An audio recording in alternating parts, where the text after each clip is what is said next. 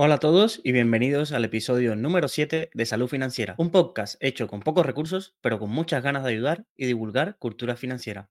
Recuerda que tus dudas son parte fundamental de este podcast, así que te animo a enviar tus preguntas para poder tratarlas en próximos episodios o en las secciones en directo de mi tertulia. Sin más dilación, comenzamos con el episodio de hoy. La frase del día nos trae algo que te remueve y dice así.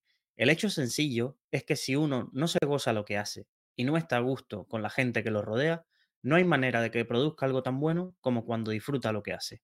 Esta frase es algo bastante importante a la hora de, tomarnos en cuenta de cuánto influye eh, nuestro ámbito y lo que nos rodea y nuestro día a día y luego eso cómo se traduce en lo que hacemos o cómo nos sentimos. Y una de las cosas que, trabajo para, para, esto es esa parte de lectura que, que os digo, de cómo me rodeo de, ese ambiente de aprendizaje. Y una de las cosas que, más he disfrutado en los últimos tiempos ha, sido la vuelta a, recuperar el hábito de lectura. Y, un libro que si me he leído en los últimos cinco años dos veces es la biografía de Steve Jobs, no porque eh, me quedara algo pendiente, sino porque cada vez encontré fragmentos o detalles y aunque no es uno de los libros que, que abordaremos sabéis, en el, episodio vamos siguiendo las lecturas diarias. He encontrado una historia que, creo que, os puede llamar la atención y que pasé por alto las dos veces leyendo el libro, pero que en la lectura del estilo Virgin vuelven a retomar esta historia y me pareció fascinante acerca del proceso de, toma de decisiones y, un poco las vueltas que, que, da la vida. Hoy os traigo en la sección Descubriendo a, os traigo al tercer fundador de Apple, Ronald Wayne, y del cual seguro no has escuchado. Todos conocéis que Apple fue fundado por dos trabajadores de Atari, que fueron Steve Wozniak y, Steve Jobs. Entonces, todos eran muy conocidos, pero hay un tercero en discordia que era Ronald Wayne, que, quizás ha sido pasado por alto porque realmente su implicación en la compañía fue muy poca. Ronald era trabajador, eh, que había tenido una primera experiencia como fundador, eh, como emprendedor en unas empresas en Nevada de tragaperras, un experimento el cual no acabó bien y un poco marcó toda su vida porque se vio bastante endeudado, tuvo bastantes problemas y, esto le causó un poco, le ha marcado toda su vida. Esta, esta empresa de la que fundó era una empresa que se dedicaba a las tragaperras, en un negocio que estaba en auge, sobre todo en los casinos de Las Vegas y todo el, estado de Nevada. Luego conoció a Jobs en la empresa Atari. No sé si muchos conocéis que Atari, que lo asociamos mucho a quizás a los de infancia de los que tuvimos 30 o que vivimos los principios de los 90, esta empresa de, de, videojuegos fue una empresa donde trabajó Jobs, que como curiosidad en la biografía de Jobs se menciona varios episodios curiosos, como que le dejaban a Jobs trabajar de noche porque nadie quería eh, trabajar con él por cómo olía, por cómo se vestía. Recordar que Jobs, si no lo sabéis, volvía de un viaje espiritual que había hecho a la India y tenía algunas eh, manías un poco raras y en Atari para conservarlo porque era consideraban que era alguien brillante, pues lo dejaban trabajando por las noches y, y ahí lo dejaban. Pues ahí en Atari conoce Ronald Wayne a Jobs y a Wozniak y, deciden un poco en una, el Ronald eh, Wayne, en una discusión, en un debate acalorado que tenían Jobs y Wozniak, funcionó como moderador y, ahí, de ahí sale la idea de, fundar una compañía de, ordenadores y, en esos debates pues se fragua una amistad que, duraría años y que, fue lo que llevó a construir la empresa. Incluso Ronald Wayne fue el primer logo de Apple, que era una imagen de Isaac Newton debajo de, un árbol y la manzana. En esa parte fue el primer logo, lo diseñó Ronald Wayne, e incluso hizo el catálogo o el manual de instrucciones de, lo que fue el primer ordenador del, Apple, del Apple I. Por esta contribución firma y se le entrega Jobs, le entrega a Wozniak, le entregan un 10% de la compañía, quedando tres accionistas fundacionales que fueron Jobs y Wozniak con el 45% cada uno, y luego estaba Ronald Wayne con el 10%. Esto duraría poco realmente porque Jobs empieza a comercializar eh, su primer ordenador y recibe rápidamente un pedido de una empresa bastante controvertida que se llamaba ByteShop. Esta empresa le hace un encargo de unas cuantas unidades y para lo que Jobs evidentemente no estaba preparado. Y Jobs pide claro, obses- obsesivo como era él en, en cuando se ponía algo entre ceja y ceja, decide pedir prestado 15 mil dólares y pagar con eso a los proveedores para poder cumplir pedido que había hecho esta compañía. ¿Qué pasa? Que esta compañía que le hace el pedido a Jobs de los primeros ordenadores del Apple I tenía un problema, un grave historial de impagos, retrasos en pagos y demás. Y entonces esto alertó a, Wayne, quien creía que Jobs estaba un poco loco y que no iba a poder ser capaz de entregar el número de unidades al que se había comprometido. Y sobre todo lo que más le preocupaba a Ronald Wayne no era que se entregaran las unidades, sino que esta empresa Byte Shop no pagara. Y como él ya había tenido una primera experiencia de, de que la empresa que había quebrado generó muchas deudas y hubo impagados, y además, cosa curiosa, también se, se comenta que era el único que tenía propiedades, que Jobs y Wozniak no tenían nada que fuera embargable, ha- eh, pero Ronald Wayne sí tenía una casa y un coche que podían ser embargados, decidió en ese momento romper la aventura empresarial y el 10% que le habían entregado eh, de Apple, volver a revendérselo a Jobs y a Wozniak por una cifra de, de 800, de 800 dólares. Claro, ríos de tinta se han escrito acerca de como si esta fuera la peor decisión empresarial de todos los tiempos, ya que el 10% de Apple pues ahora vale eh, cientos de miles de, mi- de millones de dólares al mercado actual. También hay que decir que ni Jobs ni Wozniak conservaron hasta el final de sus días el 45%, porque a medida que la empresa crece, esto es, esto es una clara, trampa que se hace en la historia de Ronald Wayne. Muy difícil que uno mantenga el porcentaje de participación, porque cada vez que alguien entra en el accionariado, generalmente los, los inversores del principio se diluyen. Se diluyen significa que cada vez tienen menos porcentaje, pero tienen un porcentaje de algo cada vez más grande.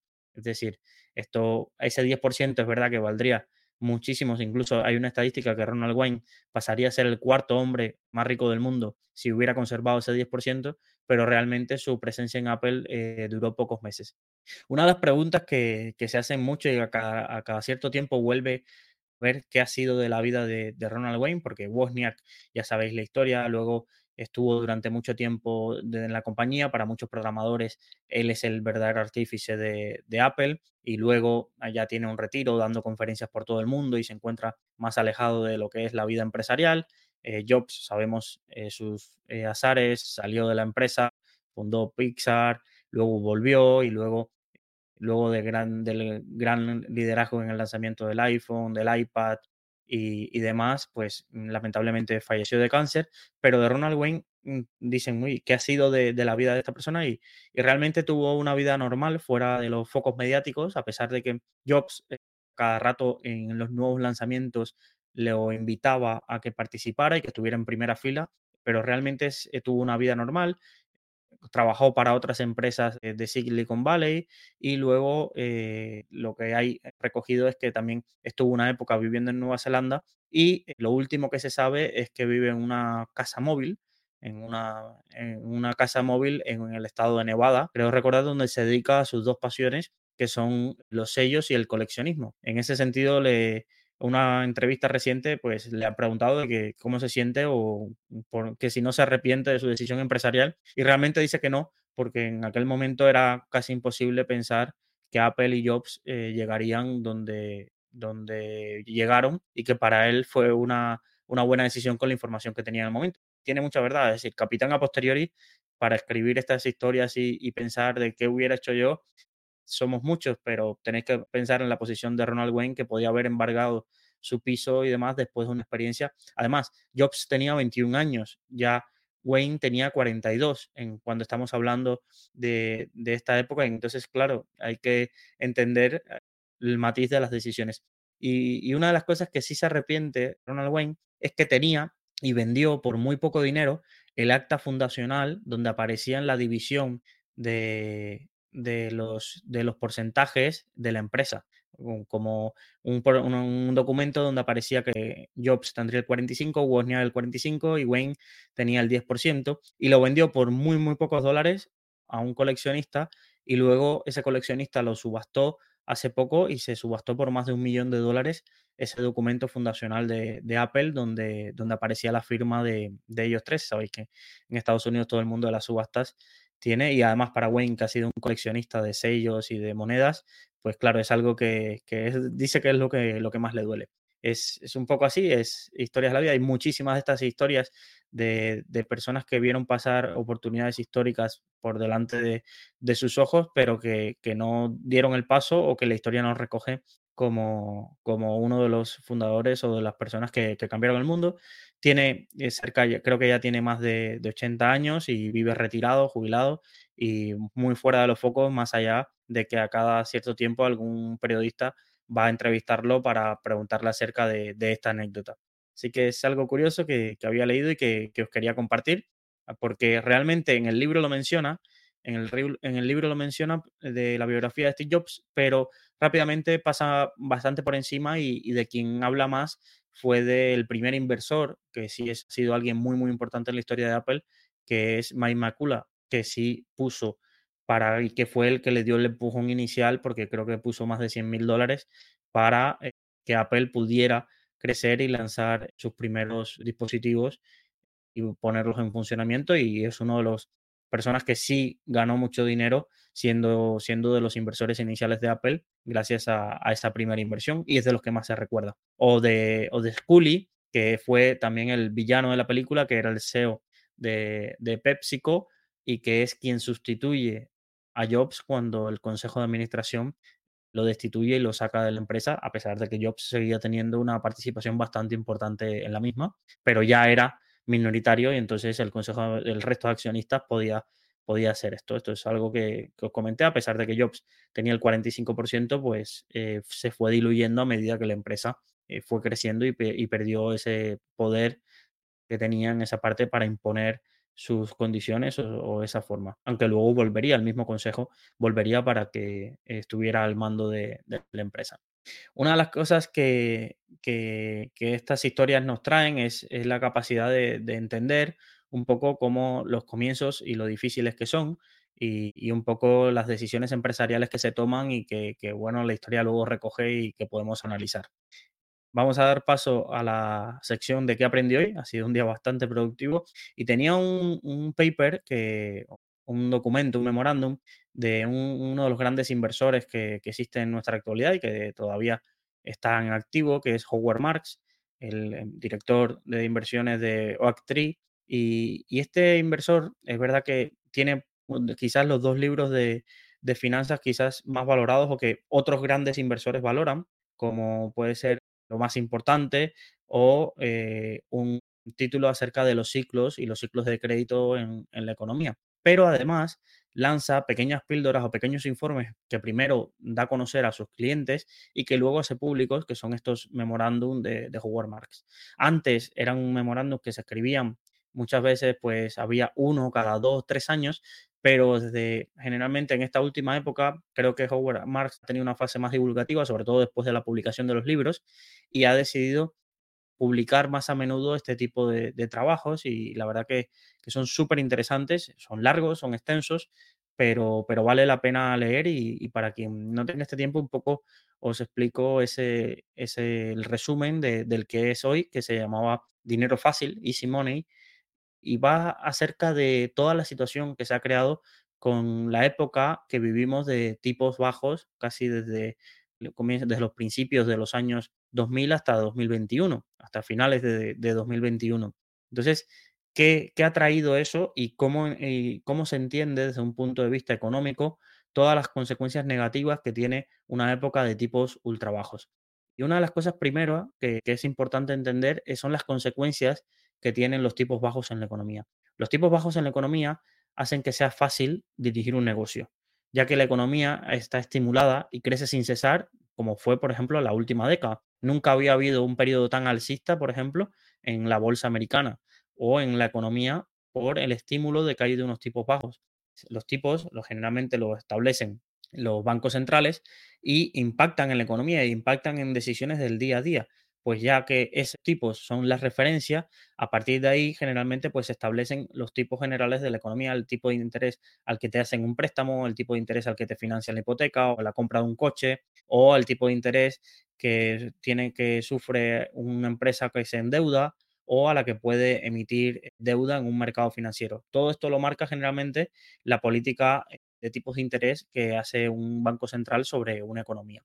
Es también los, las épocas de tipos bajos son fáciles para los inversores disfrutar la revalorización de activos mientras más bajos sean los tipos de interés, generalmente los activos sufren una gran revalorización. Es fácil apalancarse, es decir, es fácil crecer mediante deuda, es barato para las empresas financiarse y es barato, como es barato financiarse, es también fácil y barato evitar el impago y la quiebra. Si yo tengo problemas para pagar, pues generalmente en una época de tipos bajos, generalmente lo único que tengo que hacer es pedir más deuda y con esa deuda pagar a los acreedores actuales para luego seguir endeudándome y crear un ciclo no de crecimiento, sino simplemente de empresas zombies que sobreviven simplemente porque piden más deuda para pagar los, los, vencimientos actuales. Entonces, esto es un poco la introducción que hacía al tema para entender en qué situación genera los tipos bajos de la economía y luego comenta que la lectura de un libro que es El precio del, el precio del tiempo de Edward Chancellor eh, le ha llevado a hacer bastantes reflexiones y, a resumir un poco todo lo que genera una, una política, tipos de interés bajo, y secciona 10 puntos que os voy a mencionar y que luego explica, sobre todo más en profundidad, pero intentaré hacer un resumen y hacer un poco de explicación acerca de, de qué piensa de cada punto. Por ejemplo, el primer punto dice que los tipos de interés bajos estimulan la economía. Por ejemplo, pueden hacer que una economía crezca muy rápido provocando mayor inflación y aumentando la probabilidad de que haya que subir los tipos para combatirla, lo que desincentivaría una mayor actividad económica. Esto es un poco el ciclo de crédito. Si los tipos de interés bajan mucho, la economía puede subir muy rápido porque se puede invertir muchísimo, hay poco coste para seguir creciendo y, entonces puede acelerar esa inflación y aumentar la probabilidad de que la subida de tipos, que es lo que realmente ha pasado, tenga que ser igualmente rápida para desincentivar esa, actividad económica. Los tipos de interés bajos también reducen los costes de oportunidad. Esto lo explica muy, muy interesante y era algo que no, que no, había, que no había pensado. Y es, vamos a poner el ejemplo, para alguien que tenga 100.000 euros en el banco y unos tipos de interés están al 0%, pues piensa que si esos 100.000 euros se los gastan en comprar una casa, pues el comprar una casa no tenía ningún otro coste de oportunidad. Es decir, el coste de oportunidad es aquello a lo que renunciamos por emplear el tiempo o el dinero en, otra cosa. Pero imaginaros que al revés, imaginaros que los tipos estén al 5% como, como están en Estados Unidos. Esa persona que tiene 100.000 euros, lo que está renunciando al comprarse una casa o comprarse un coche o hacer una inversión, lo que está renunciando ya implícitamente es al 5%, que es decir, que 5.000 euros o 5.000 dólares al año. Entonces ya, ya se percibe esa, ese coste de oportunidad.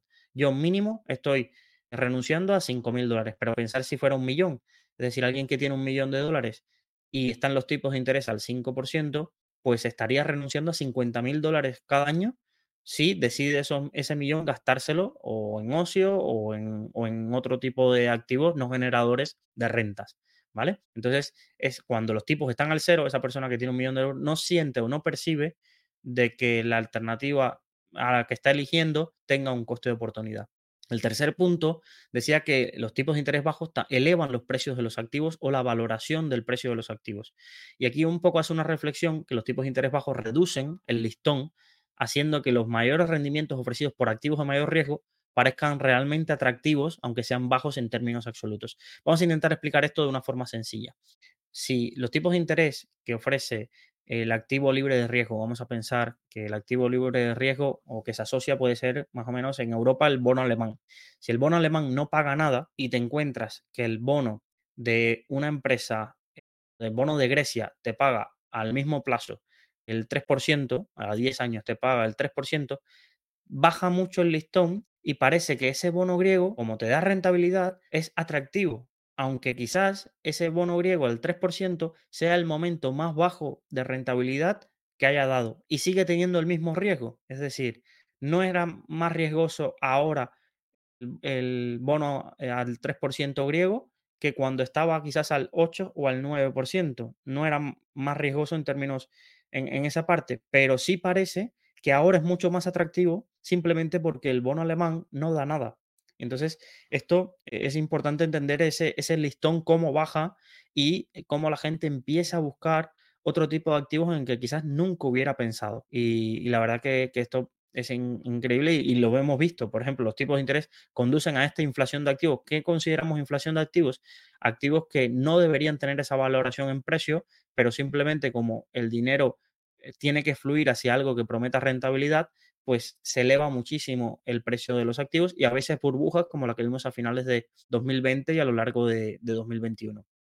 Por ejemplo, uno de los ejemplos que situaba en, esa parte era como cómo parecía, por ejemplo, cómo fue posible que Argentina, si no lo sabéis, en el 2017 emitió un bono a 100 años al 7%. Un país que había quebrado o que había impagado varias veces su deuda eh, a lo largo del siglo y que lo, que lo volvería a hacer pero fue capaz de colocar al 7%, que parecerá, ahora os parece, muy, que caro, que sí, que gran rentabilidad daba, pero era un bono a 100 años.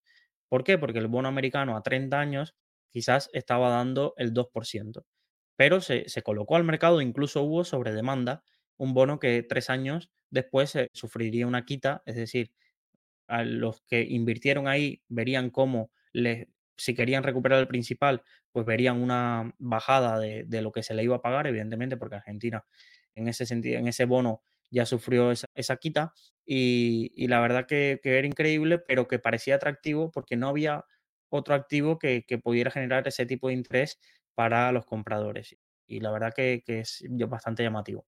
Los tipos de interés bajos fomentan la asunción de riesgos, lo que lleva a inversiones potencialmente imprudentes, permiten financiar las operaciones de forma más fácil y barata. Los tipos de interés bajos fomentan un mayor recurso al apalancamiento, lo que aumenta la fragilidad. Esto es muchísimos negocios. Imaginaros que tienes un, negocio que si inviertes 10, la rentabilidad esperada es del 2%. Pues como el dinero para endeudarse es tan barato, pues generalmente lo que hacen es invertir 10, pero pedir prestado otros 10 y así apalancan la rentabilidad buscando esos mayores retornos a través de la, deuda, la deuda barata. Pueden provocar desajustes financieros. Aquí se refiere a que puede haber eh, personas que viendo la estructura de los tipos de interés decidan endeudarse a corto plazo para comprar activos a largo plazo que estén dando rentabilidad y esto ocurra, eh, ocasione un desajuste financiero, porque si de pronto los tipos, esto lo ponía un ejemplo que voy a intentar explicarlo de forma sencilla, imaginaros que vosotros pedís mil euros al banco a devolver en, tres meses y con esos mil euros compráis eh, bonos a 10 años del Tesoro americano que pagan un cupón anual. Imaginaros, un bono que compra, que paga cupones anuales. ¿Qué pasa? Que si los tipos de interés son bajos en el corto plazo, tú puedes asumir devolverle la deuda, la deuda al banco o los intereses al banco sin mayores problemas mientras obtienes la rentabilidad de ese activo a largo plazo. ¿Qué pasa? Que cuando esos tipos de interés bajos eh, cambian y de pronto suben y el banco o te pide que le devuelvas el dinero ya o, le pide, te sube los intereses, se ocasiona este desajuste, este desajuste financiero y terminas quebrando y hay muchas empresas que ven o tienen grandes problemas por financiar con tipos de interés bajo a corto la compra de activos generadores de, rentas a, largo plazo. Los bajos tipos de interés también generan expectativas de que siempre se van a mantener bajos. Y esto es curioso, pero, pero ha pasado. ¿Cuánta gente firmó hipotecas variables cerca del 1%, el 1% más, eh, Uribor más un diferencial, pensando y teniendo una expectativa de que como los tipos de interés estaban bajos y así llevaban 20 años o los últimos 20 años habían mantenido estables, torno a unas cifras que pueden ser aceptables, pues así iba a ser. Y claro, calcularon su cuota de hipoteca, su estructura en base a eso. Y se han encontrado con las revisiones de que en, menos de año y medio, pues casi se han triplicado cuadriplicado esos tipos de, interés donde se encontraban y, por, consiguiente los importes de, los pagos de hipoteca pues han aumentado. Pero esto es, es, cierto, cuando los tipos de interés están bajos, generalmente, sobre todo hay generaciones completas pensar 20 años e, es, mucho tiempo. Pues hay generaciones completas que han vivido con unos tipos de interés que solo hacían bajar y sobre todo en los últimos 10 años hay una generación de inversores y de ahorradores que solo han visto y que ven normal que el banco no te diera rentabilidad por tu depósito o que las hipotecas fueran eh, muy baratas y que te las pudieran financiar y no generar una carga de intereses lesiva a tu, a tu interés. También los bajos tipos de interés otorgan beneficios y penalizaciones, creando ganadores y perdedores. Aquí hace una reflexión un poco quizás más, de, más difícil de, entender o más difícil de explicar, pero, pero básicamente dice que, una, generar tipos bajos es como robarle al prestador, prestamista, para financiar al ahorrador. Y esto hace una, frase y, en ese sentido luego lo explica ahí y os animo a, buscar la explicación porque también se basa en varios escritos de los economistas austriacos acerca de, esto. Los tipos bajos también inducen a un comportamiento optimista que sienta las bases de la próxima crisis. Es decir, cuando los tipos bajos existen e imperan en una economía, todo es optimista. Siempre nos pensamos que todo sube.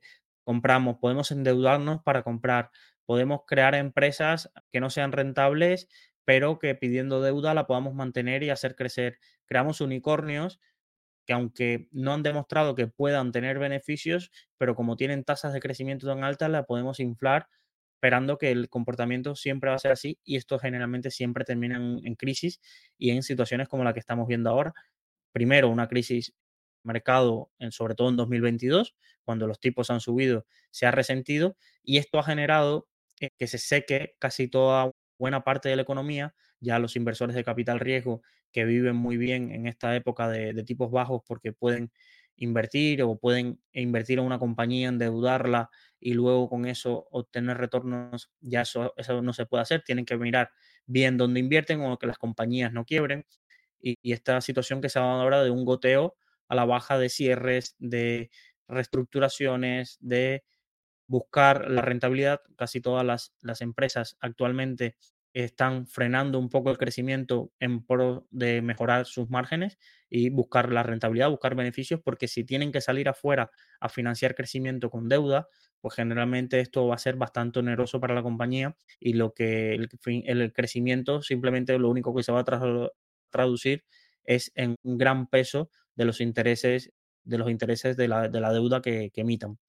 Entonces hace estas 10 reflexiones y luego recuerda que, había hecho una reflexión en uno de sus libros acerca cómo evoluciona un ciclo de crédito. Los mercados y el de crédito es cíclico y una de las cosas las cuales le ha dedicado su vida es cómo navegar en los ciclos y sobre todo, primero, cómo entenderlos. Y aquí pone seis, seis pasos acerca de cómo evoluciona un ciclo de crédito y quería compartirlo porque me pareció interesante. En primer lugar, los recortes de tipos de interés estimulan que el dinero fácil y a una evolución positiva del mercado. Esto reduce las perspectivas de rentabilidad, es decir, un ahorrador, imaginaros que, que entonces ve que no le pagan nada, pues generalmente tiene que ir a buscar esa rentabilidad a otros activos que no se corresponden con su perfil de inversor, lo que lleva a, disposición a asumir mayores riesgos, lo que lleva a que se tomen decisiones financieras imprudentes y al finalmente a pérdidas de inversión, lo que da lugar a un periodo de miedo, rigor y restricción monetaria y contracción económica, que da lugar a recortes de los tipos de interés, a que se acabe el dinero fácil y a que haya una evolución positiva del, del mercado. ¿Vale? Estos son un poco los, los pasos del ciclo, es decir, hay unos recortes de tipos de interés que hacen que el mercado suba. Esto hace que como en los tipos de interés no dan rentabilidad, las personas inviertan y asuman más riesgos. Esto lleva a que se inflen los activos y haya inflación de activos y se generen pérdidas de inversión cuando este ciclo llegue o se sate la inflación, aparece el miedo, aparece la restricción monetaria, se recortan los tipos de interés, llega la contracción económica, hay una recesión y vuelve de nuevo el ciclo a recortar los tipos de interés, a volver a inyectar de dinero fácil y a que el mercado se recomponga. Esto es un poco la, evolución que, estima Marx de lo que es un ciclo de crédito y, me quedo con dos frases que agrupa y que, saca del libro o de alguna de su experiencia. Dice, en épocas de baja rentabilidad o de bajos tipos de interés, se hacen inversiones que no se deberían hacer, se construyen edificios que no se deberían construir y se asumen riesgos que no se deberían asumir. Y también recuerda una frase del CEO de Citigroup, uno de los mayores bancos afectados en 2007, acerca de eh, los tipos de interés bajos. Y dice, cuando la música se detiene o se detenga en términos de liquidez, las cosas se complicarán.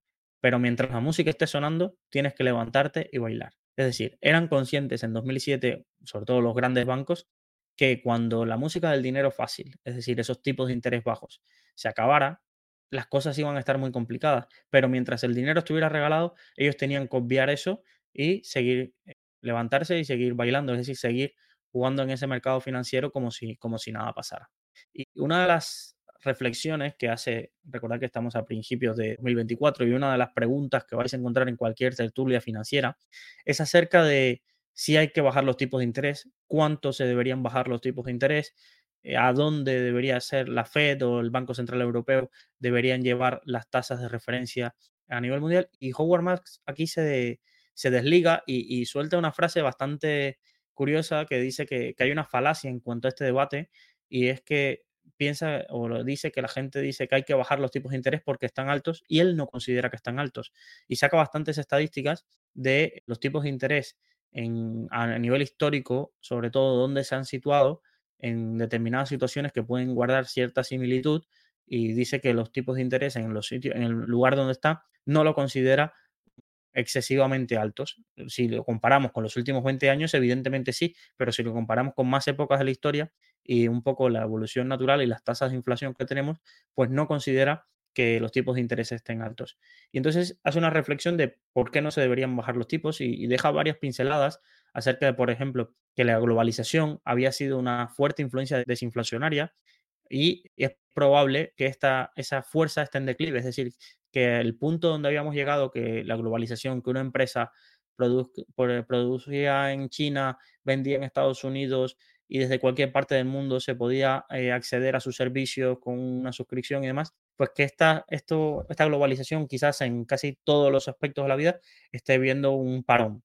Y dice que el poder de la negociación de los trabajadores en este sentido está en aumento y por eso cree que la inflación, sobre todo tirada de, los salarios, la inflación salarial, puede tender a ser mucho mayor en el futuro de lo que era antes. Y si esto es cierto, pues la inflación va a durar muchísimo más y va a, ser, que se acelere y por tanto las tasas que se mantengan altas para evitar que esa inflación se acelere por la inflación salarial que ocurra al eh, romperse o debilitarse este, este fenómeno de la globalización. También dice que en lugar de estar en una postura permanentemente o perpetua estimulante, la Fed puede querer mantener una tasa neutral la mayor parte del tiempo. La tasa neutral es aquella que no es ni estimulante de la, economía ni restrictiva de la economía. Es una tasa que no, no interfiere en esa parte de, de, los mercados financieros hacia favor o en contra. Y se ha estimado recientemente que podría estar esa tasa neutral en el 2,5% de los tipos de interés anuales. También se dice que una de las causas por la que no deberían bajar los tipos de interés es que la Fed quizás podría querer salir del negocio de ser un controlador de tasas y que la oferta y la demanda le establezcan el precio del dinero, que la oferta y demanda establezcan el precio del dinero, lo cual no ha pasado así en el último cuarto de siglo, donde él acusa un poco a la Fed de, ponerse la capa de, intervenir en los mercados financieros de una forma mucho más activa de lo que su misión o para lo que está creado, cuál es su, su labor en ese sentido. Dice también que habiendo tenido un sabor de la inflación por primera vez en décadas, la Fed podría mantener la tasa de fondos federales lo suficientemente alta para evitar otro brote de la inflación. Para, decía que para controlar la inflación uno pensaría que la tasa tiene que mantenerse positiva en términos reales y si la inflación, por ejemplo, es del 2,5, pues la tasa de fondos federales tendría que estar por definición por encima de ese, de aspecto. Recordar que tasas positivas reales generalmente se calcula como tipo nominal menos el, tipo de la inflación, es decir, el, valor de la inflación, y eso daría si hay tasas positivas reales. Y quizás, también dice al final, que quizás lo más importante es que uno de los trabajos esenciales de la Fed es promulgar una, promulgar una política monetaria estimulante si la economía cae en recesión, en gran medida reduciendo las tasas. Es decir, es una de las armas que tiene la Fed. Si la economía cae en recesión, poder reducir las tasas para volver a estimular la economía. Pero si las tasas están bajas, llega un punto donde caes en una trampa, ya no puedes reducir más las tasas para que esto suba. Y entonces dice que no se puede hacer efectivamente ese impulso, ese estímulo alcista para una economía si la tasa ya está al cero o está cerca del 1%. Entonces dice que a la Fed quizás lo que más le interesa es mantener los tipos de interés un poco más altos y en caso de que llegue esa recesión, que ya se estaba anunciando hace mucho tiempo, pero que no acaba de llegar, pues entonces tener un as en la manga de la bajada de tipos para estimular la economía y que si ya bajan los tipos de golpe al 0 al 1% sin que haya esa recesión o sin que haya ese impacto, puede ser que cuando llegue o si sucede no tenga ningún mecanismo efectivo que pueda hacer que, esto, que esto cambie. Entonces, Howard Marks, un poco lo que le preguntan casi todos los periodistas es, bueno, ¿y tú entonces qué opinas acerca de los tipos de interés o sus clientes? Y aunque él dice que no le gusta hacer predicciones, se moja un poco y dice que en los próximos 5 o 10 años él lo que espera es que los tipos estén entre el 2 y el 4%. Y que si tuviera que poner todo su dinero al rojo o al negro, pues dirían que iban a estar entre el 3 y el 3,50 durante los próximos 5 o 10 años, lo que nos daría un escenario realmente de, bastante mm, variedad, lo que hablé en el episodio anterior, acerca de la estructura de activos según eh, tu perfil inversor. Y, la, verdad que lo que mucha gente está apostando, que es esta bajada brusca, como mismo subió o baje, pues no se daría en este caso, sino que habría bajadas progresivas para evitar un rebrote de la, inflación y sobre todo para controlar que no golpeara la economía con un shock tan fuerte o, una subida. No cree que vayan a haber más subidas, cree en ese sentido que, en esta parte está bastante controlada los tipos de interés, eh, la inflación. Pues es un poco lo que aprendí hoy, es quizás bastante denso, os animo a leerlo, pero sobre todo porque se aprende muchísimo y tiene muchas píldoras y te recomienda libros y aprendes siempre bastante y si eres de los que está empezando, pues leerlo y leerlo hacia atrás, todo cómo ha ido en cada época o leer un memorándum de 2007-2008, la verdad que es un buen acercamiento a cómo se vivió esa época desde dentro de Wall Street. Vamos sin más a la sección de la píldora financiera diaria. Ya sabéis que este es un curso gratuito donde vamos de lo más general a lo más específico explicando cada uno de los términos que deberías saber antes de invertir en bolsa. Y ayer entramos en uno de los fundamentales, que era qué es un broker y cómo se, se utilizan, qué tipos hay y cómo ganan dinero. Os dije que en el siguiente episodio iba a profundizar en las comisiones de los brokers, porque esto es el punto fundamental. Luego de la regulación y la seguridad, este es el punto fundamental que deberías conocer acerca de un broker y sobre todo la inversión en bolsa, el impacto de las comisiones. Hay personas que la pereza financiera o el miedo, lo desconocido, le lleva a pagar auténticas barbaridades. Yo he visto comisiones de más de 100 euros para poder comprar una acción de Facebook cuando en el mercado hay opciones que por un euro o un 1,50 o un dólar, si es desde Latinoamérica, se puede comprar lo mismo. Esto es como que vayas al mercado y compres en un estanco un tomate a 50 euros y en el mercado al lado el mismo tomate te lo venden a 50 céntimos. Pues a que se te quedaría la cara de tonto. Pues con los brokers sucede lo mismo y como hay clientes cautivos que solo quieren operar con bancos y demás, pues se siguen pagando auténticas burradas en comisiones cuando en el mercado al lado hay el mismo producto o casi la misma calidad, incluso a veces puede haber una calidad un poquito inferior, pero una diferencia de precio tan abismal que os sorprendería. Entonces, vamos primero en este apartado a, ver lo que son las comisiones de los brokers. ¿Cuáles son las comisiones de los brokers más habituales y qué deberíamos tener en cuenta y un poco qué rango deberíamos exigirle a nuestro broker o deberíamos buscar para saber si nuestro broker es caro o barato? Un poco esto nos va a dar un poco la referencia. La principal comisión que tiene un broker es la de compra y venta. Es decir, cuando yo lanzo una orden, tengo que pagar una comisión de compra. Cuando yo vendo mi acción, tengo que pagar una comisión de venta. Generalmente puede tener dos estructuras, o un precio fijo, imaginaros, un euro por operación, o un porcentaje.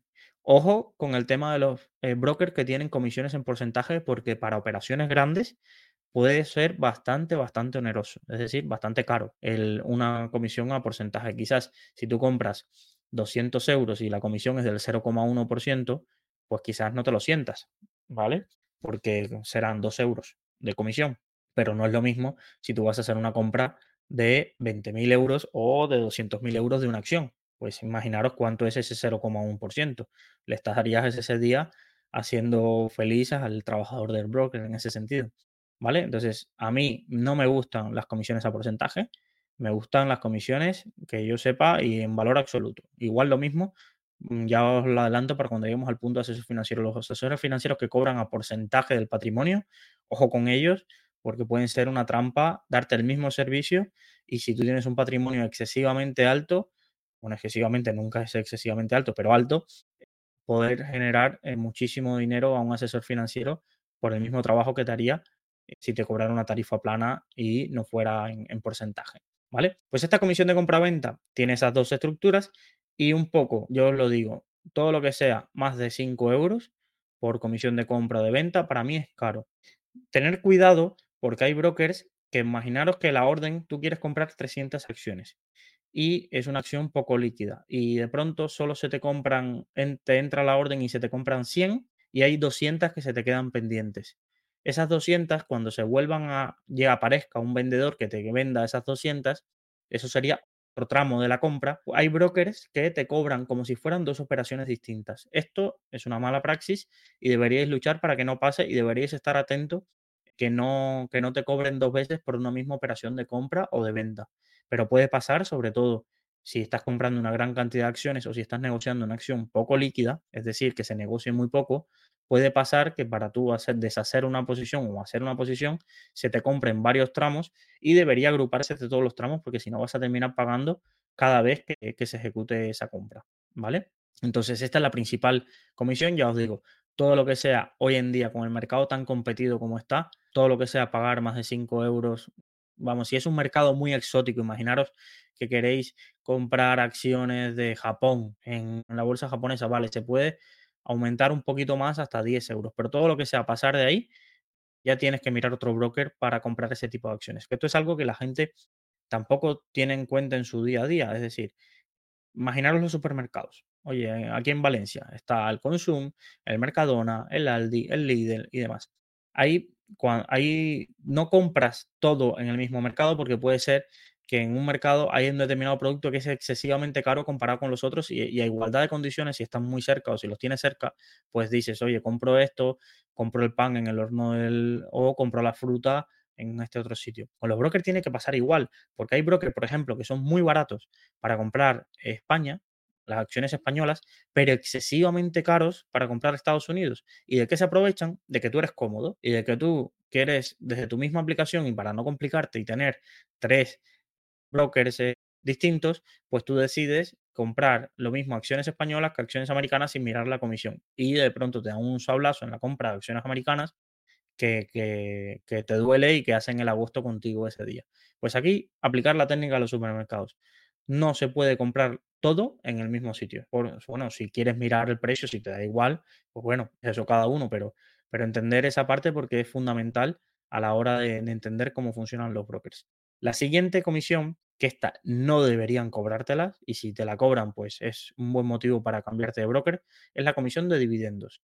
¿Por qué? Porque es que no tiene sentido. Si cuando la empresa, eh, ¿qué hace, qué hace el broker o qué coste tiene el broker por cobrar tu dividendo si le llega una transferencia de la empresa a tu cuenta? Es decir, mm, esto son eh, comisiones arcaicas, pero que, por ejemplo, te pueden hacer mucho daño si tú lo que inviertes es en comisiones en empresas que repartan bastante dividendo, pues la comisión por dividendo debería ser cero. Entonces, pero no es así. Hay muchos, y además estas son de las que aparecen con letra pequeña que no te aparece, no, este broker tiene comisión muy baja de compra-venta. ¿Dividendos? ¿Cuánto es? Vale, es que de dividendos es el 0,1. Ya, pues en ese sentido, tenerlo presente. También hay una comisión que no deberían cobrarte, que es la de mantenimiento de cuenta, a no ser que de pronto bueno, esto ya hoy en día realmente no tiene sentido porque hay muchísimos brokers que no la cobran. Entonces, si tú estás en un broker que te la cobra, pues deberías cambiarte. Entonces, el mantenimiento de cuenta básicamente es que por tener la cuenta abierta, que tienes tu dinero ahí y que tienes tus acciones custodiadas ahí, te cobren. Esto antes se llamaba, también a veces se definía como comisión de, de administración o de custodia, mantenimiento de cuenta. Antes tenía sentido, hace muchos años, porque en la sucursal bancaria estaban depositadas tus acciones y si tú querías un cupón, pues ibas ahí, pedías tu acción física y sacabas o el bono y sacabas el cupón. Y, en ese sentido había algo tangible que había que custodiar en una caja fuerte, había unos servicios que tenía un sentido pagar por ese mantenimiento de cuenta. Hoy en día realmente no, no tiene sentido pagar esta comisión y, revisarla porque muchísimos brokers, sobre todo españoles, todavía mantienen arcaicos, sobre todo los bancarios, mantienen esta comisión arcaica. Luego, este es importante. Imaginaros que tu broker, tú estás en tu broker y tú compras 10 acciones y, no las, y las quieres guardar para tus hijos y te pasas 20 años y no las quieres tocar. pero de pronto tu broker cambia las comisiones, cambia las comisiones. Pero tú no quieres venderla porque venderla genera un impacto fiscal, tú no quieres hacer eso y demás. Y entonces, ¿qué decides hacer? Oye, me cambio de broker y estas acciones que las tengo en el broker A, las paso al broker B. Ojo, porque hay brokers que son carísimos a la hora del traspaso de cartera. No, entonces, una de las opciones que te doy para no traspasar la cartera es decir, mira, aunque te duele el impacto fiscal, vende, calcúlalo bien, pero vende y compras las acciones nuevas en el otro broker. Pero esta es una de las formas con las que atrapan a muchísimos, muchísimos inversores. Es decir, ¿cuál es el funcionamiento del broker? Pues lanza, lanza el broker una promoción de captar durante tres meses sin operaciones o el primer año unas comisiones súper bajas. ¿Qué pasa? Al año siguiente cambian las comisiones o eh, mm, cambian determinadas cosas que o te quitan determinado mercado que a ti te interesaba. Hoy hay acciones que no ofrecen o servicios o plataformas que no ofrecen. Tú decides cambiar y entonces si sales, pagas por un traspaso de cartera. Entonces, esto lo tienen muy bien pensado y cuidado con los trucos de marketing de determinadas ofertas que tú digas, uy, me voy porque este mes hay operaciones gratuitas en el mercado americano y así me creo la cartera en el mercado americano y no pago nada de inicio y así me ahorro 15 euros, ya. Y luego, ¿qué vas a querer hacer? No, me lo llevo, ya. Este traspaso de cartera eh, suele estar mucho, mucho peor gestionado en los brokers que, por ejemplo, lo que es un traspaso de fondos. Los traspasos de fondos, excepto alguna gloriosa sección, generalmente si tú quieres llevar tus fondos de un sitio a otro, lo puedes gestionar bastante fácil, incluso vas, no tienes ni que hablar del sitio que te los llevas, a veces solo tienes que dar la orden en el sitio nuevo, traerte tus fondos allí y ellos ya gestionan todo. Los brokers, primero, te dan unos hablazos de comisión aquí importantes y segundo, se pierde, aquí puede haber muchísimo problema de que se pierde el dinero, las acciones no se sabe dónde están, es un rollo que, que cuidado que a veces te compensa más vender. La comisión por cambio de divisa, que es la, siguiente que os quería comentar, es para mí quizás la más importante que debes tener luego que tengas controlada la de compra y venta. ¿Y por qué os lo digo? Porque por concepto la comisión de cambio de divisa se basa en un concepto de que tu cuenta, imaginaros que tú tienes una cuenta en euros en España.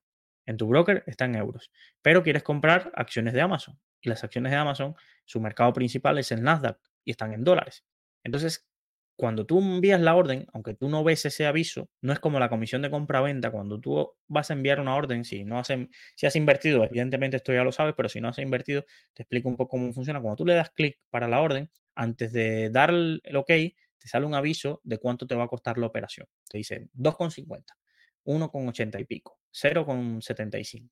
Pero ¿qué pasa? Cuando tú compras una acción internacional, de internacional me refiero en otra divisa, por ejemplo, la, la caso más típico de Estados Unidos, no te avisa de cuánto te están cobrando por comisión de cambio de divisa. Y el proceso que sucede es el siguiente. Imaginaros que vosotros queréis comprar mil euros en, en, acciones de Facebook, ¿vale? Cuando el cambio de divisa, ¿cómo funciona? Cuando tú das la orden, el broker lo que hace es esos mil euros te los convierte a dólares quitándole en la comisión por cambio de divisa. Imaginaros el 0,1%. ¿Vale? Imaginaros, o que fuera el 1%, que hay brokers españoles que tienen el 1% de comisión. Es decir, los mil dólares, los mil euros, realmente lo que ellos cambian son 990 euros y los convierten a dólares. Esos 10 euros son la comisión que ellos cobran y, y, en ese sentido se quedan con esa comisión de cambio de divisa, pero sin avisarte. Tú lo que ves es que hay, pues hay 875 dólares disponibles para comprar acciones de Facebook. Vale, pues el tipo de cambio estará más alto, más bajo, pues le echas la culpa a algo eh, que no es, que ajeno al broker, que es el tipo de cambio al que está el, par de divisas. Pero no has hecho la cuenta, la cuenta la tienes que hacer bien, es decir, oye, si yo tenía mil, mil euros y el tipo de cambio es este, ¿por qué hay menos dólares de los que me aparecerían si yo hago el tipo de cambio normal por la comisión de cambio de divisa. Y ya os digo, en algunos brokers puede ir del 0,5% al 1%. Y ya os digo, porque será el siguiente tema, la mayoría de los brokers que se ponen por ahí que son sin comisiones, realmente te están sacando el dinero en la comisión del cambio de divisa. Y por eso les interesa tanto no que te compres Inditex, sino que te compres, verás siempre publicidad acerca de Facebook, Google y demás, porque les interesa que compres desde España acciones de Estados Unidos o ETFs de Estados Unidos para ellos ganar vía comisión por cambio de divisa. Y puede ser muy rentable. Entonces, tenerlo en cuenta, sobre todo los inversores que invertís en acciones que estén fuera de la moneda eh, habitual, tener en cuenta esto y tener en cuenta esto también, que unos brokers, sobre todo los menos serios, aplican el cambio de divisa que les da la gana. Y entonces tener en cuenta también el cambio de divisa que os han aplicado, sobre todo en divisas un poco exóticas. Imaginaros que queréis comprar acciones de Turquía o queréis comprar acciones japonesas en Japón. Pues revisar bien el tema del cambio de divisa y el tipo de cambio que os aplican. ¿Por qué? Porque puede tener un gran impacto y, y sobre todo es eso, que no te sale un aviso de, oye, cuidado, mm, esta operación te va a salir en 50 euros en comisión de cambio de divisa, que uno diría, uh, pues mira, me lo pienso.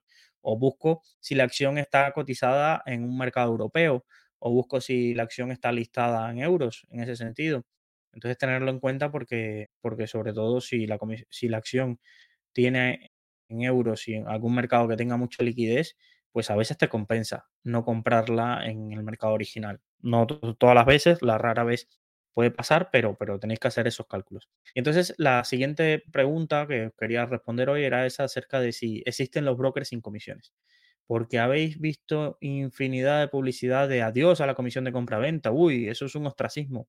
Realmente es una técnica de marketing que han encontrado determinados brokers, sobre todo empezó en Estados Unidos con Robinhood, para cobrar y forrarse a comisiones, pero no con comisiones de compra-venta, y así pues pueden utilizar y todavía los reguladores le permiten el uso de esta frase de que le, dé la sensación de que la gente no está pagando por invertir en bolsa. Entonces, deberían tener 18 asteriscos y letra pequeña en este sentido, pero realmente utilizan ese eslogan y vamos, en televisión aquí en España es habitual y en las redes sociales está llena de publicidad de brokers sin comisiones. Entonces, ¿cuáles son los trucos que utilizan para llamarse es un truco de marketing, ¿eh? No me parece, me parece realmente, yo que soy un poco purista, me parece mal. Pero puedo entender que es dentro de lo que cabe, el, usuario tiene que entender que en esta vida no hay nada gratis. Es decir, si algo es gratis, el productor eres tú. Entonces, y ya tú como producto, pues tienes que entender si te compensa, pues, una cosa u otra. Pero aquí el caso que pasa es que muchas veces estos brokers sin comisiones terminas pagando más por otro concepto que quizás si fueras a un broker y pagar la comisión de compra-venta. Entonces, aquí os explico dónde está el truco en la mayoría de brokers sin comisiones. Lo más que conflicto de interés genera es la técnica de payment por order flow, ¿vale? Esto es el modelo de negocio que tiene Robinhood y, y muchos brokers, sobre todo fintech, y es bastante polémico. Incluso la Comisión Europea y el regulador europeo parece, ESMA, que, lo va a prohibir. Todo parece indicar que este año o el siguiente, o al menos lo va a prohibir o va a regular bastante esta práctica, porque esto qué funciona. Esto hace que los brokers capten mucho cliente, intenten ganar a volumen y el volumen de las órdenes de ese cliente, en vez de enviarlo a la bolsa, lo envían a grandes hedge funds o a grandes piscinas de liquidez que lo que hacen es detectar, esto ocurre en, vamos, en, en, en pocos fracciones de segundo, ¿vale? Imaginaros que hay un, cliente que quiere comprar acciones de Facebook en Robinhood, ¿vale? Robinhood u otro tipo de broker. Envía la orden. Esa orden, el, hedge fund, sobre todo Citadel, que es el más famoso y es el que utiliza, por ejemplo, Robinhood, detecta que hay una orden, él va al mercado, compra esas acciones de Facebook y se las vende ese usuario. El usuario no ha visto, el usuario no ha visto un, aviso de, oye, has comprado eh, Citadel. Entonces, esto genera sobre todo pensar que aquí no estamos hablando de un usuario, sino que estamos hablando de millones de clientes o de cientos de miles de clientes de un broker operando en determinados activos, esto genera arbitrajes de céntimos, una parte de euros, en ese precio de las acciones. Imaginaros que el, el, inversor lanza la orden que quiere comprar a 50, pero lanza una orden a mercado, ¿vale? Esto es lo más común.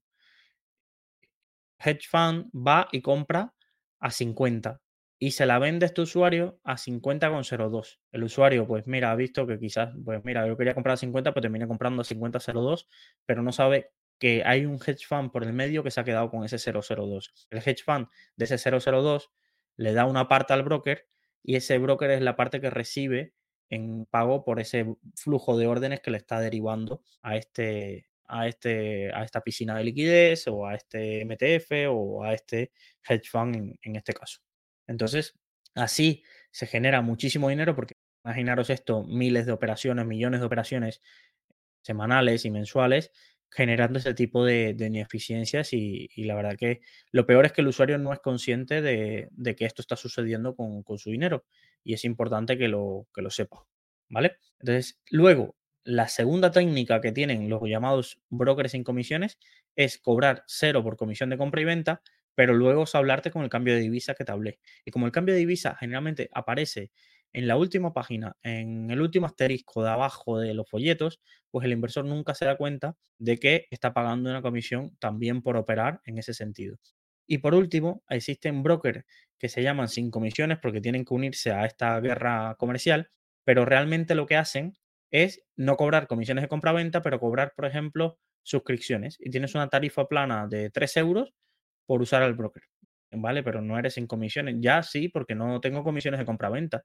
Tú con esa tarifa plana puedes comprar cuanto quieras y no te lo cobro. Mm, ya, pero pago una tarifa plana. O, por ejemplo, eh, utilizar eufemismos como comisión de conectividad al mercado o comisión por aportar plan de un euro, es decir, coste adicional de un euro o cosas así por operación, ¿ya? Pero entonces sería una comisión de compra o de venta de un euro por operación. No, es un coste adicional, no es un coste de un euro. Todas estas triquiñuelas en el lenguaje y demás se utilizan muchísimo porque, claro, hay que, casi la batalla se ha instaurado no en quién da el mejor servicio, no en quién tiene más mercados, no en quién da, tiene menos problemas técnicos, no en quién tiene las mejores plataformas. La guerra entre los brokers está cómo capto al cliente diciéndole que yo soy el más barato del mercado. Es una guerra en cuanto a, a precios que quizás nos ha venido bien, sobre todo para limpiar del mercado a todos los brokers que tenían comisiones abusivas, pero ya luego en la última milla, sí es verdad que el marketing ahí quizás se ha pasado un poco de frenada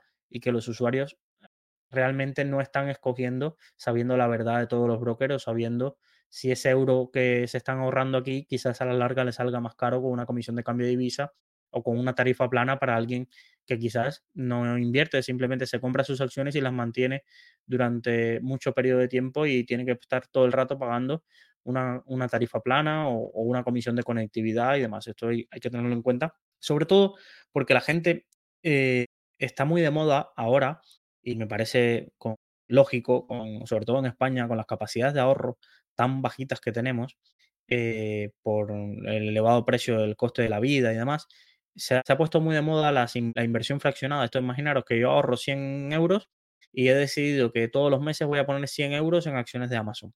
Porque lo he decidido. ¿Qué pasa? Que imaginaros que esos 100 euros, cada vez que yo compre, termino pagando el 1%. Eh, no, imaginaros, pago 5 euros de comisión de compra-venta, que os dije que era algo que estaba bien ya, pero 5 euros está bien si nuestro importe de operación es elevado, medianamente elevado. Si mi importe de operación son 100 euros, yo he perdido el 5% ya nada más comprando y voy a perder otro 5% en mi venta. Es decir, cada vez es como si estuviera invirtiendo 95. En vez de 100 en acciones Amazon, yo estoy invirtiendo 95. Y esos 5 euros los estoy perdiendo. Entonces, yo no estoy en contra de, estas compras pequeñas porque, oye, hay que invertir, pero entonces tienes que gastar, gastar mucho tiempo en invertir qué broker es el adecuado para tu estrategia y para el importe de tus operaciones. Es lo mismo igual. Hay brokers que tienen comisiones súper bajas para operaciones de menos de 3.000 euros y luego, si te pasas de 3.000, te dan sablazos. Pues hay que entenderlo. Y hay que saber que quizás este broker para operaciones grandes, pues no me compensa, no me compensa. Y, y es fundamental saberlo. Esto es un mundo de los brokers que no hay cursos por ahí de aprenda a elegir un broker los brokers tampoco hacen mucha divulgación hasta sea el tema de cómo funciona la estructura de comisiones, son de las cosas que aprendes invirtiendo y chocándote y, poniendo muchas veces, como se dice, el tonto. Entonces, espero que, esta lección os sirva y os que los que lleguéis aquí, seguro tenéis muchas dudas, pero, pero preguntar, porque hay varios sitios donde se recopilan las comisiones y demás, pero sobre todo la experiencia de, los que llevamos un poco años en el mercado y que conocemos a los brokers por dentro, sabemos decir, oye, ¿para cuál? Y, tampoco caer en la parálisis por análisis. Es decir, yo sé que quizás el broker que uso en el día a día de giro no es perfecto, pero para lo que yo quiero y mi modalidad me sirve, pero soy consciente de las debilidades que tiene. Entonces, yo hacía un ejercicio siempre y jugaba algo que me gustaba decir, dime cuál broker usas y yo te diré en qué es bueno y en qué es malo. Y la gente me decía, no, ¿cómo que, que es malo? Es que si me dices que, es malo, me cambio y digo, no, es que es así, es que todos tienen cosas buenas y cosas malas, porque si no, habría un monopolio, habría un monopolio. Pero la realidad es que todos tienen puntos a favor y puntos en contra. Y el tema es que hay que minimizar los puntos en contra según el tipo de inversor que tengas. Así que espero que os haya gustado esta lección de, de la píldora financiera diaria de hoy. Creo que es una de las más útiles y prácticas que vais a tener que enfrentaros en vuestro día a día como, como inversor, porque cada vez que quieras operar, esto es la realidad. decíamos que, en, en, el mundo inversor hay solo dos cosas ciertas, la muerte y las comisiones. Así que hay que tenerlas muy en cuenta si queremos invertir. Llegamos al final del programa. Recordar, como siempre os digo, que podéis enviarnos las preguntas, las dudas, vuestros casos y intentamos darnos la opinión al teléfono 614-239-639 por WhatsApp y al mail de preguntas.saludfinanciera.gmail.com. Y nos despedimos sin más con una frase del día que siempre me gusta transmitir acerca de, y la de hoy dice así, liderazgo es la capacidad para evitar que los demás vean tu pánico. Muchísimas gracias por su atención y nos vemos en el siguiente episodio de Salud Financiera.